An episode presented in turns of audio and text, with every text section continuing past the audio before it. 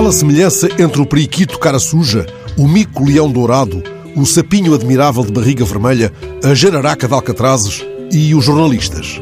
São todos espécies ameaçadas. E se é certo que a jararaca, posta em perigo pelos exercícios da Marinha na ilha de Alcatrazes, no litoral paulista, parece ter podido respirar alguma paz quando, por insistência dos ambientalistas, acabaram os tiros de canhão em 2013 e que o sapinho do Rio Grande do Sul talvez sobreviva depois de ter sido travada a construção de uma central hidroelétrica em 2014 e que o mico quase desapareceu com a devastação de certas zonas da Mata Atlântica, mas resiste, e que o periquito endémico do sertão cearense foi desaparecendo com o desmatamento e a caça ilegal e só não foi extinto porque uma instituição ambientalista lançou há quase duas décadas uma operação de emergência?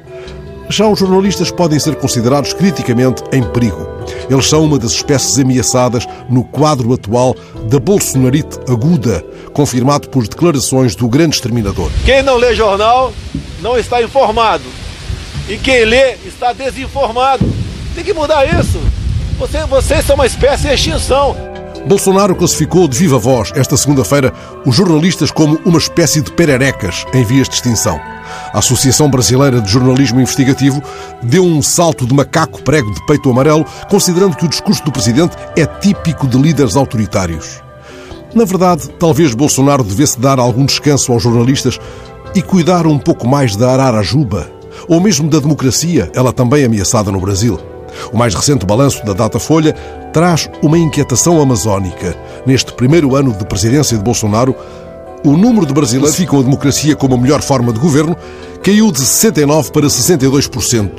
Bolsonaro vai desmatando. O decreto que extinguiu a maioria dos conselhos de políticas públicas é outro modo de aplicar um golpe fatal na Guariba de Mãos Ruivas ou no Sagui de Duas Cores. O encerramento do Conselho Nacional para a Erradicação do Trabalho Escravo e do Conselho Nacional dos Direitos da Pessoa com Deficiência encosta também à parede o Cardeal Amarelo e o Limpa-Folha do Nordeste. Os jornalistas correm perigos tão sérios como a pardela da asa larga. Já os bolsonaros reproduzem-se velozmente.